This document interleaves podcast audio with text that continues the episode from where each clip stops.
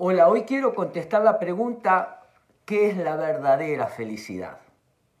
Hay tantas definiciones de felicidad como personas. Si estás enfermo, felicidad es que te den un buen diagnóstico. Si no tenés trabajo, conseguirlo. Si estás enamorado, que te digan que sí. Las definiciones cambian de acuerdo a la persona, de acuerdo al momento, de acuerdo a la etapa evolutiva. Básicamente hay tres modelos de felicidad. Vamos a representarlos entre el hoy y el mañana.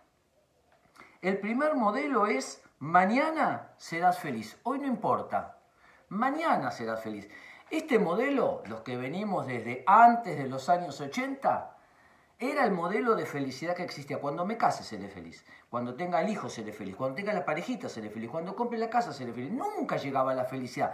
Futurizábamos la felicidad. Siempre estaba por alcanzar. Hoy no importaba, lo importante es sacrificarse, es esforzarse, es darle duro y un día, un día que no llegaba nunca, serás feliz.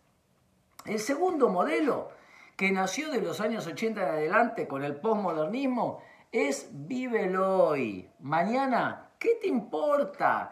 Muchos chicos dicen, yo quiero agarrar una mochila, irme a la montaña, ¿qué me importa mañana? ¿Yo voy a invertir cinco años para estudiar? No, vive la vida loca, la vida es un carnaval, hay que vivir ahora. El pasado ya pasó, el futuro no existe, lo único que tenemos es el presente. Parece un modelo interesante, pero mañana viene mañana. Y si no planificamos a largo plazo y somos cortoplacistas, tendremos grandes problemas.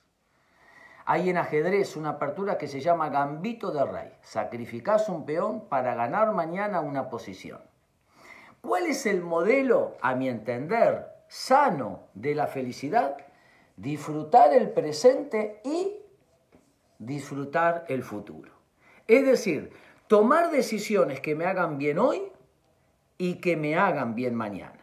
Si lo tuviésemos que representar con comida, el primer modelo sería como algo que no me gusta, pero es muy saludable.